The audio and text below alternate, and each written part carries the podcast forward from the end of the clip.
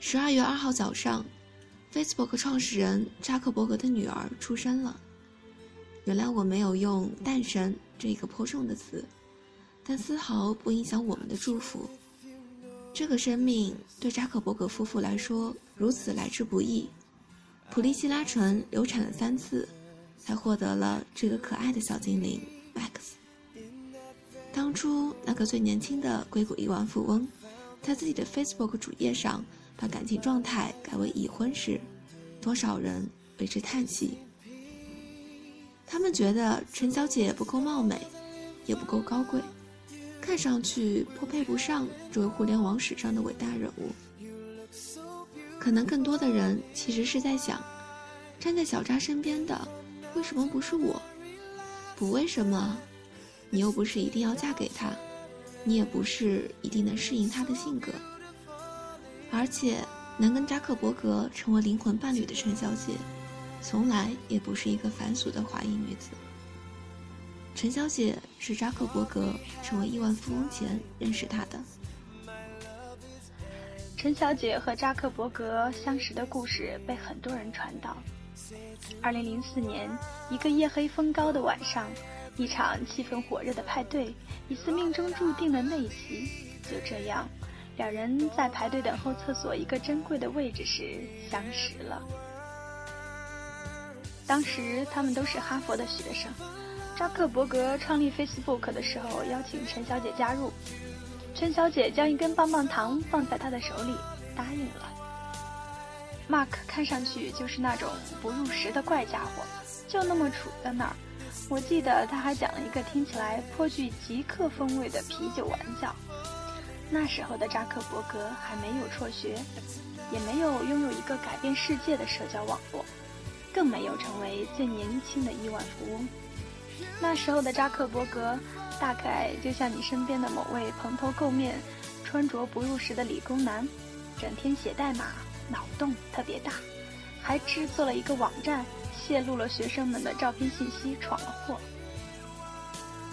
那时候，其他哈佛姑娘们没有喜欢他很正常，但那时候的陈小姐喜欢了他，一直到十二年后的今天，有了第一个女儿 Max，他也很爱她。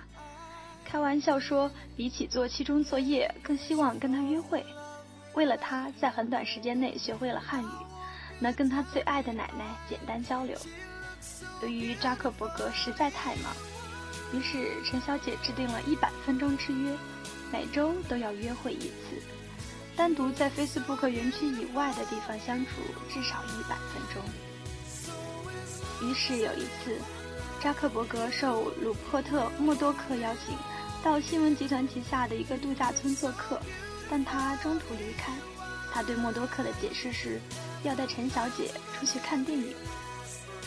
你看，这个女孩懂得怎样和极端忙碌的人谈恋爱。她是因为爱情才跟他在一起。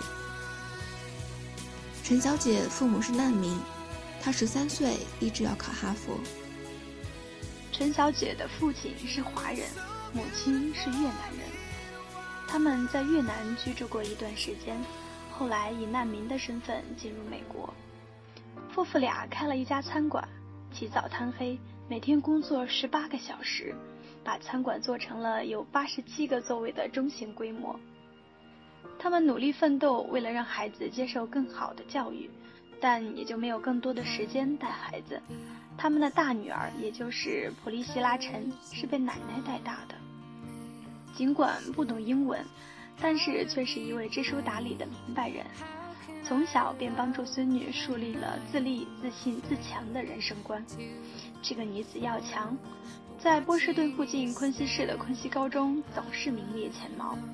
十三岁的时候，她就跑去问网球老师：“我要怎样做才能上哈佛呢？”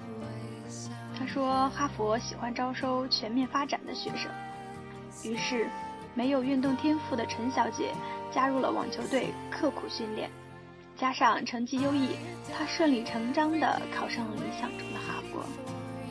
笑着告诉网球老师：“看，我告诉过你，我能进哈佛。”这样的一个姑娘，即便是在智商超群、后来身价不菲的扎克伯格面前，一定也是不会输掉气场的。陈小姐成了儿科医生，她的钱不是我的钱。二零零七年，陈小姐从哈佛大学毕业，后又成为了加州大学旧金山分校的一名医学学生。她没有继续留在 Facebook 工作，她喜欢孩子，一直想做儿科医生，而现在她做到了。如今 Max 出生，为了未来世界的平等与爱，两个人决定捐出百分之九十九的股份。这样的一举，莫不是有这位姑娘的善良和朴实在里面？他说自己不希望成为扎克伯格的奴隶，他只是想像爱人一样与他相处。扎克伯格的姐姐兰蒂和陈小姐一同出去购物，陈小姐看上了一双售价六百美元的鞋。兰蒂说：“买了吧，你们那么有钱。”陈小姐却将那双鞋放了回去。“那不是我的钱。”她说。二零零六年，有许多收购 Facebook 的邀约，包括雅虎十亿美元出价，扎克伯格都拒绝了。那段时间是扎克伯格承受压力最大的时期，陈小姐一直陪伴在旁。我记得我们经常因为雅虎的交易进行对话。但我们希望专注于自己的目标和信念。我们很享受生活中的快乐以及其他简单的事情。二零一二年，他们结婚了，婚礼如此简单，甚至来宾都以为自己参加的是陈小姐的毕业聚会。扎克伯格是犹太人，崇尚简朴，而遇到不仅对此丝毫没有表示不满，甚至常常会主动提出做慈善的陈小姐，如此天作之合。多么难得，一样不为金钱所左右，一样专注于目标和信念。一个女孩最强大的力量，源于明白自己的所求。如果一个女孩子同一个很有钱的人结婚了，人们就喜欢说她是攀高枝，这是多么浅薄落后的思想。对于陈小姐这样的女子来说，如果你很有钱，那很好，但是于我而言，我爱的是你这个人。我们携手应对未来，绝不过于依赖，胡搅蛮缠。因为他明白自己想要的是什么，他们也同样有自己的事业和追求，他们独立有力量。这样的女孩子，跟扎克伯格也好，跟其他任何一个卓有成就的男人在一起，都不是弱势那一方，因为他们同样坚强有力。这真的值得赞美。今天给大家带来的是十年后公众号十二月二号推送的文章。陈小姐是扎克伯格成为亿万富翁前认识她的。感谢今天的播音小晨晨和 C C。我很喜欢简爱那段话：我贫穷、低微、不美丽，但当我们的灵魂穿过坟墓，站在上帝面前时，我们是平等的。有些人只看到扎克伯格现在的身价，却没看到陈小姐的一路陪伴。二十年前的陈小姐，看到的是这个人吸引自己的某些特质，值得共同奋斗、相守一生的特质。他和他一样坚强有力，这真的值得赞美。我想到十年后公众号十二月七日那篇，今天高中同学给我发来了婚礼请帖。世上的爱情和婚姻有那么多种，没有哪种必须成为典范，或接受众人的评判和指指点点。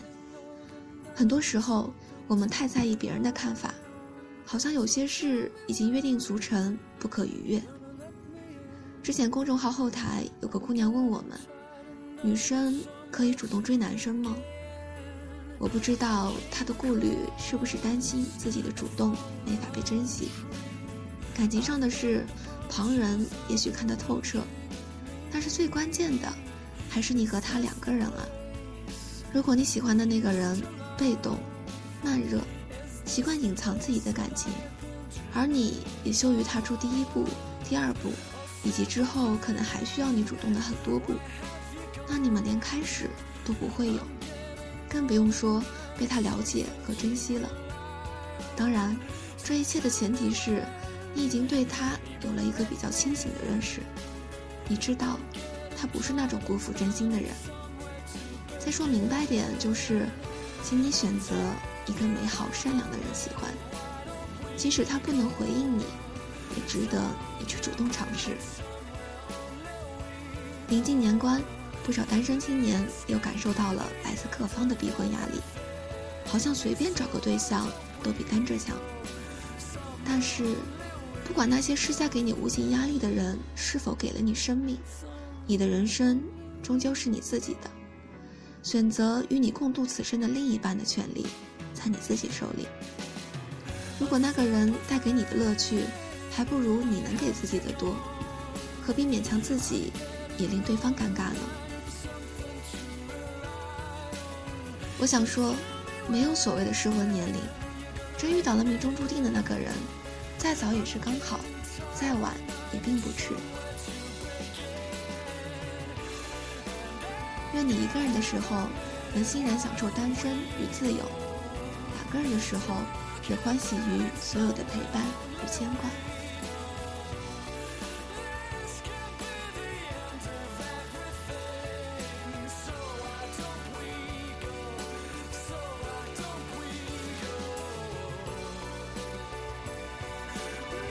好了，晚安，我亲爱的梦想家，我是小石，来自十年后。想要查看原文或者解决自己的人生迷茫、理想无能，欢迎关注十年后的微信公众号 Ten Years Me。感谢你的陪伴。如果再也不能见到你，那就祝你早上好、中午好、下午好、晚上好、晚好。